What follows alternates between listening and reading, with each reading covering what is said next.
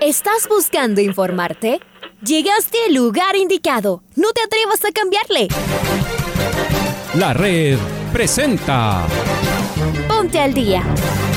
Información deportiva al instante sobre la actualidad de los equipos ecuatorianos muchos goles y el drama que tanto disfrutamos. Los albos se pusieron en ventaja con doblete de Adolfo Muñoz. La Libertadores Femenina cuenta con sus 16 equipos. Con la conducción de los periodistas de la red, Raúl el Profe Chávez y Andrés del Pichón Villamarín. Mucha información que contarles aquí en 102.1 FM. El microciclo de la selección que arranca el día de hoy.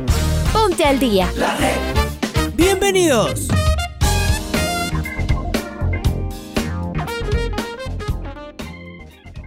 Bienvenidos, bienvenidas. Muchas gracias por estar con nosotros.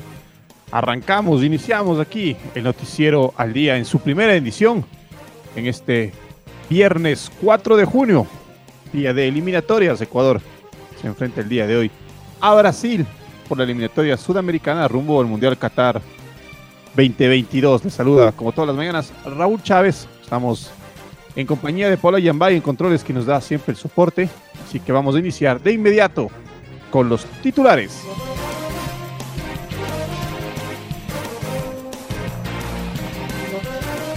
La Tri y el Scratch cierran la quinta fecha esta noche en Porto Alegre. Gustavo Alfaro definió su once titular. Le quiere afianzar a Brasil en el liderato de la tabla. Argentina y Chile dividieron honores en Santiago del Estero. Bolivia hizo valer la altura y le ganó a Venezuela. Uruguay y Paraguay no se sacaron ventaja. Colombia goleó a Lima. Goleó Lima.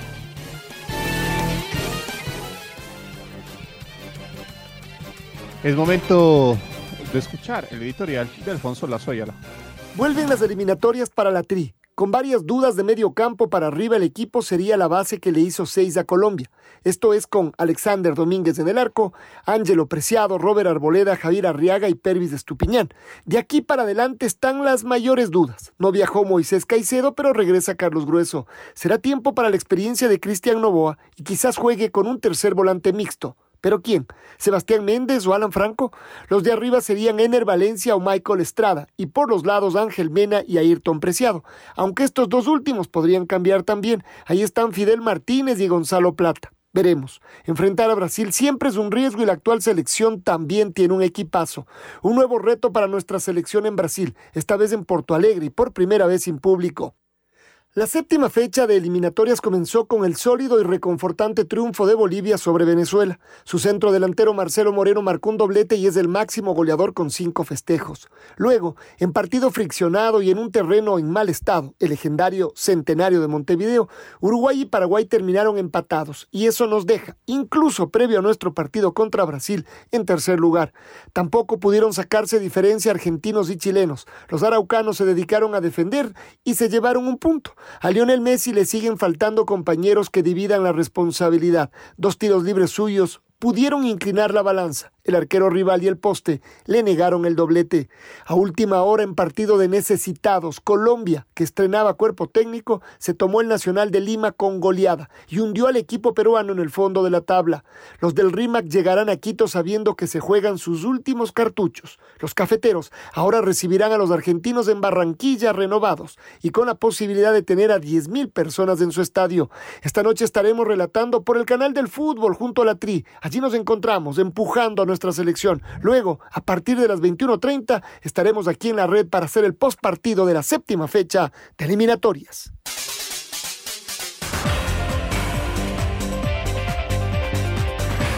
estamos con nuestro compañero Andrés Villamarín, a quien le mandamos un fuerte abrazo.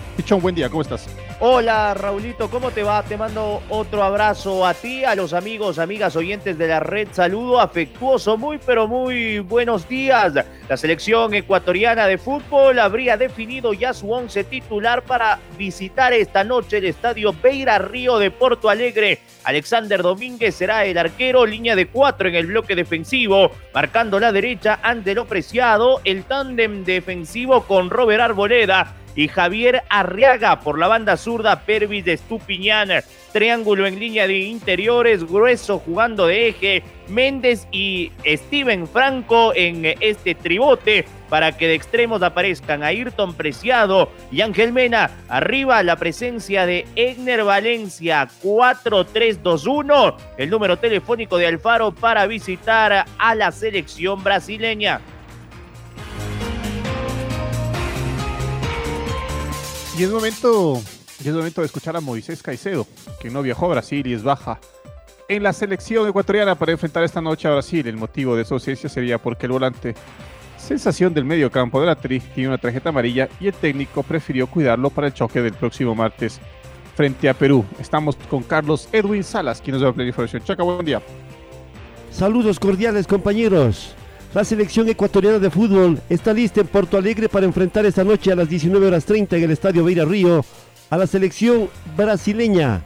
El equipo ecuatoriano no podrá contar para este choque con Moisés Caicedo, el volante talentoso que tiene la selección ecuatoriana, pues tiene una tarjeta amarilla y el técnico Gustavo Alfaro ha preferido cuidarlo para el partido que corresponde a la octava fecha en el Estadio Rodrigo Paz Delgado frente a la selección peruana. Todo está listo para esta noche el choque de nuestra selección que marcha segundo en la tabla ante el puntero del torneo en eliminatorias como es la selección brasileña que tiene 12 puntos. Continuamos compañeros con más en el noticiero al día.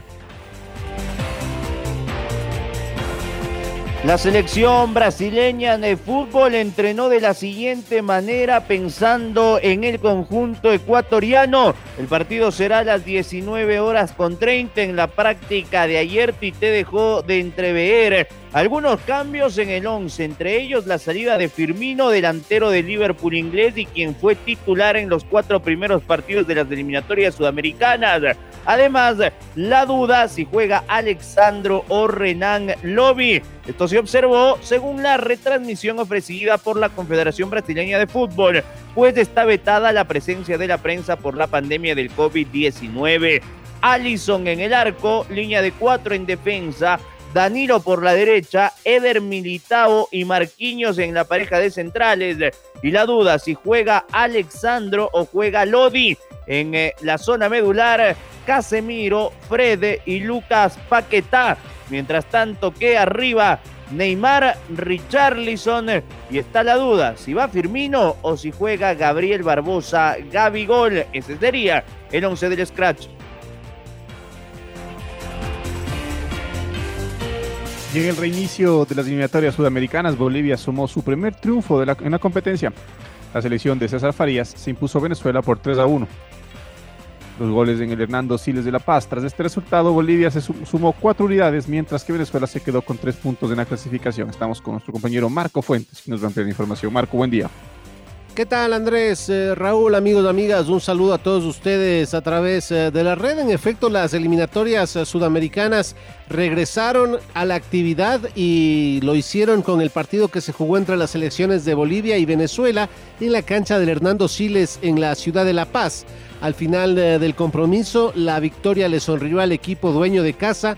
El elenco boliviano sumó su primer triunfo en este camino rumbo a Qatar 2022 y lo hizo con eh, un eh, resultado final de tres eh, goles a uno gracias a los goles de su máxima figura, Marcelo Moreno Martins, quien anotó por partida doble al minuto 5 y al 83, y de Diego Bejarano, quien al minuto 60 también convirtió una de las conquistas. La anotación de la honra, el descuento llanero, fue obra de un viejo conocido del eh, fútbol ecuatoriano, el ex eh, zaguero central del Delfín de Manta, John Chancellor, quien al minuto 26 marcó lo que significaba el eh, transitorio 1 a 1. Con este resultado, Bolivia se quedó con cuatro unidades en la clasificación, mientras que Venezuela se estancó con tres puntos también en esta zona de clasificación sudamericana para el Mundial 2022. Ahora lo que se viene para ambos equipos será la fecha que se jugará el día martes, por supuesto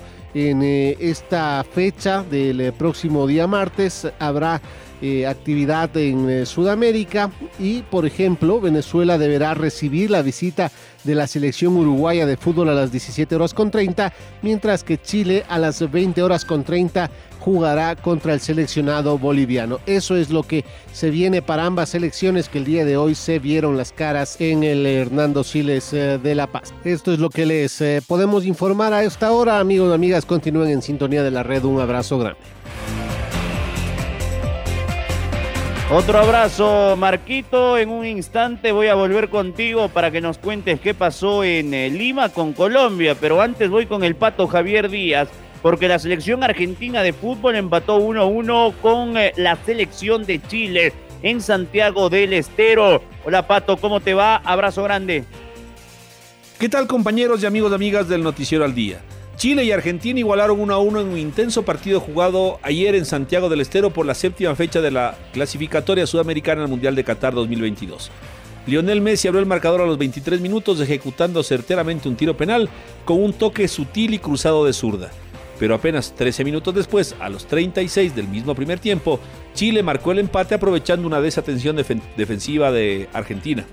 Una falta de Juan Foyt sobre Juan Meneses generó un tiro libre de 30 metros ejecutado por el delantero Charles Aranguis, que recibió Gary Medel para ceder a Alexis Sánchez, que se encargó de definir.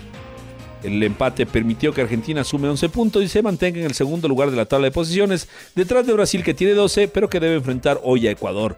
Por su parte, Chile sumó 5 puntos y permanece fuera de posiciones de clasificación. La semana próxima, Argentina visitará Colombia y Chile recibe a Bolivia. Para el Noticiero al Día informó Patricio Javier Díaz.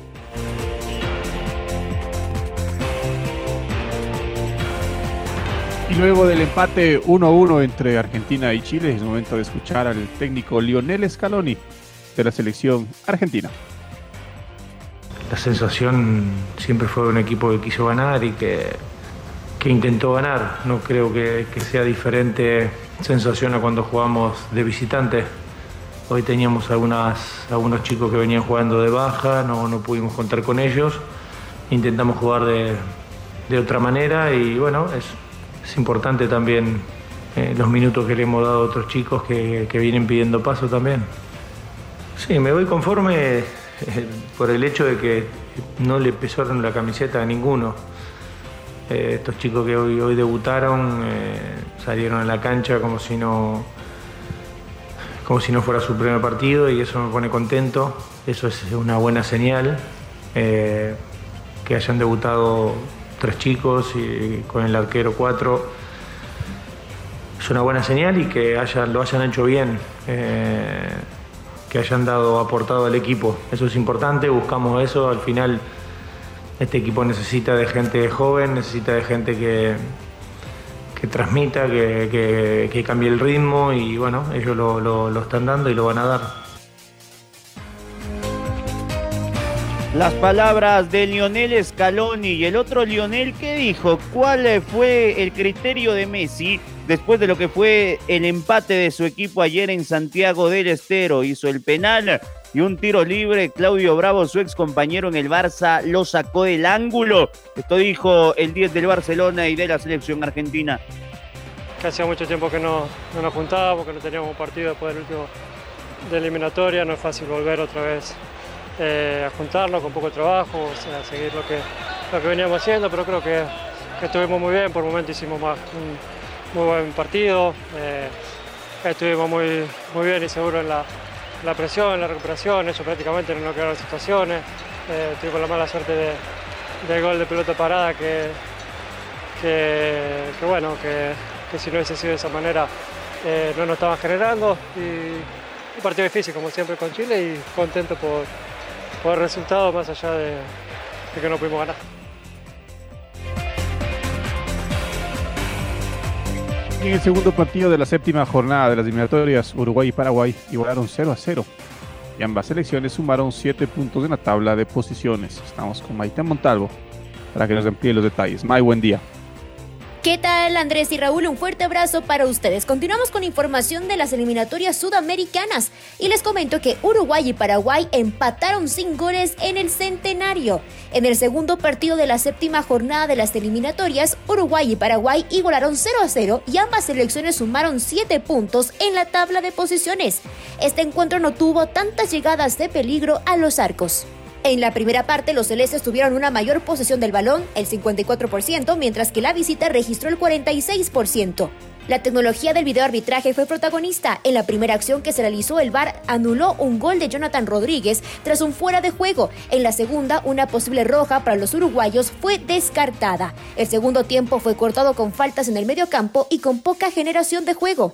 La pelota parada fue una alternativa que no sirvió para ninguna de las selecciones sudamericanas. Con este resultado, queridos amigos, ambos equipos llegan a los siete puntos. Paraguay se ubica cuarto con más de un gol diferencia y el equipo de Oscar Washington Tavares se queda en una casilla más abajo. Los cinco partidos de la fecha 8 de las eliminatorias se jugarán el martes 8 de junio. La Celeste visitará a Venezuela a las 17 horas con 30. Paraguay, en cambio, recibirá Brasil a las 19 horas con 30 minutos. Regreso con ustedes, compañeros, con mucha más información. Mis mejores energías con ustedes. Voy a volver con Marco Fuentes porque Colombia cerró la jornada eliminatoria de jueves con un triunfo a domicilio frente a Perú. En el debut de Reinaldo Rueda con la selección de su país en este camino rumbo a Qatar 2022, el equipo cafetero se paseó en Lima y terminó ganando 3 a 0. Marco, retorno contigo.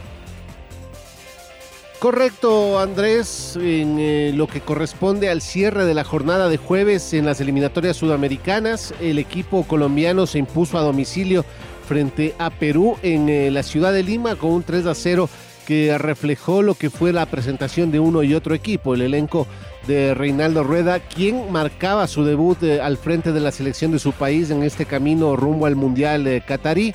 Se impuso 3 a 0 con goles eh, de Jerry Mina, Mateus Uribe y Luis Díaz ante una selección peruana que la verdad tuvo una presentación complicada y para el olvido, aún más cuando perdió muy pronto en el compromiso a Miguel Trauco por doble tarjeta amarilla. A partir de ese momento se le puso cuesta arriba el partido al elenco del eh, Tigre Gareca. Posteriormente Colombia también se quedaría con un hombre menos por la expulsión de Daniel Muñoz pero finalmente el resultado estaba escrito, ya no hubo mucho más que decir en este compromiso y así el elenco peruano sigue estancado en el fondo de la tabla de posiciones, mientras Colombia alguna recuperación quiere esbozar después del fallido inicio bajo el mando de Carlos eh, Queiroz. Los siguientes rivales de ambos equipos, Colombia recibirá la visita de Argentina en Barranquilla, Perú deberá venir acá a la capital ecuatoriana para jugar frente a Ecuador en el Rodrigo Paz Delgado en un partido que se jugará a partir de las 16 horas del próximo día martes. Eso es lo que les podemos informar. Así se cerró la jornada eliminatoria en la noche del día de ayer.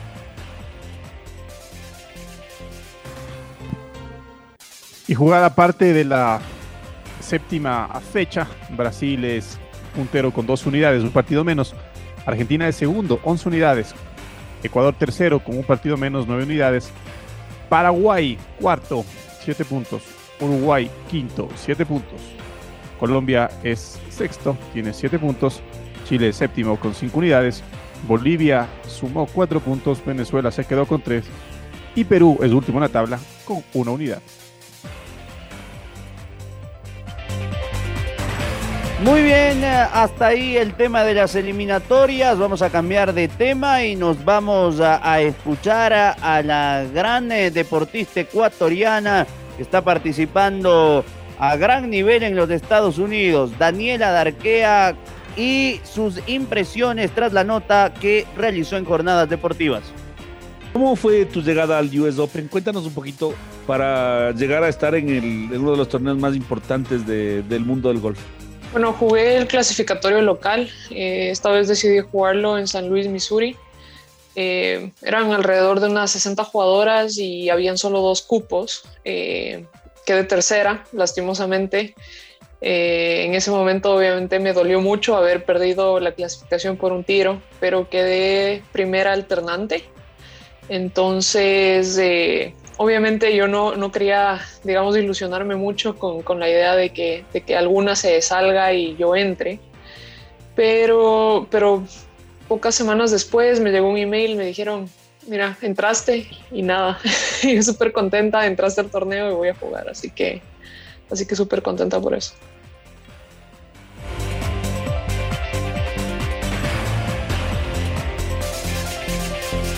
De escuchar a Nicolás Gross, nos va a hablar sobre el deporte del golf. El 2020 la gira se tuvo que cancelar, se canceló desde marzo la gira, inclusive la gira mayor en Estados Unidos, se cancelaron todas las giras alrededor del mundo. Eh, se canceló la gira PGA Tour Latinoamérica y se trató de reactivar, esta es la segunda vez eh, que se trata de reactivar, esperamos que esta sea la vencida ya. Eh, porque claro, los países todavía, muchos de los países donde se juega la gira están con muchos problemas todavía eh, de salud y económicos también, ¿no? Porque las secuelas que nos ha dejado esta paralización de un año ha sido gravísima eh, para todas las, las, empresas privadas que apoyan al deporte. Entonces, digamos que la, la, la gira Tour Latinoamérica normalmente tiene 18 fechas, iba creciendo cada vez con más fechas y este año va a, a, tener solamente seis fechas, tres en Latinoamérica y una de esas de Ecuador. Entonces, muy contentos de ser nosotros parte de los países y las ciudades que se han logrado organizar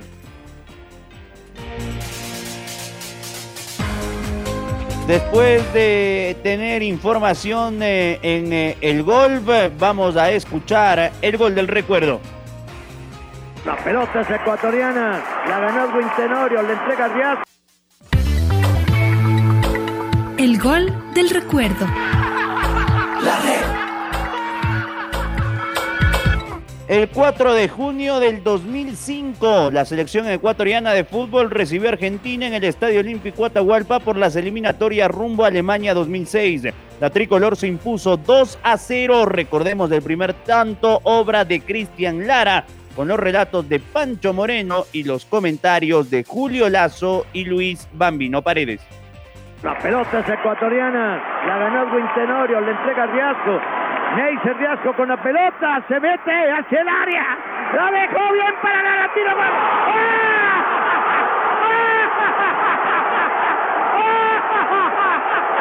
¡Ecuatoriano! ¡Qué pase! ¡Magistral!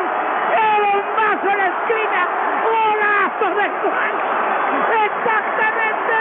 A los ocho minutos del segundo tiempo. ¡Vaya golazo ecuatoriano! ¡Qué golazo de Ecuador! En tres facetas del gol, en tres partes, en tres actos. Primero, la pierna de Edwin Tenorio, la recuperación de León ecuatoriano, quitando la pelota, recuperándola y poniéndosela en los pies de Neisser, que prende su motor, que prende su jet, prende su avión, se lleva todo argentino que se cruza en el camino, se la deja Cristian Lara y Cristian Lara, ocho minutos en la cancha, saca un bombazo arriba, al ángulo, gol de Ecuador, 1 a 0 le gana la Argentina. El diminuto Lara acaba de hacer un gol gigante, pero el partido es de Neisser Reasco que arrancó en tres cuartos de cancha y metió la pelota entre los eh, dos zagueros centrales.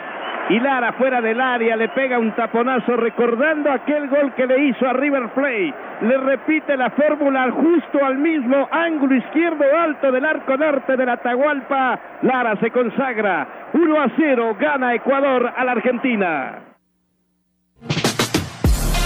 Ahora ya estás al día junto a nosotros. La red presentó Ponte al día. Informativo completo sobre la actualidad del fútbol que más nos gusta, en donde estés y a la hora que tú quieras. Quédate conectado con nosotros en las redes de la red. Síguenos como arroba la red Ecuador y no te pierdas los detalles del deporte minuto a minuto. Escúchanos en vivo en TuneIn y en los 102.1 FM en Quito. ¡Te esperamos!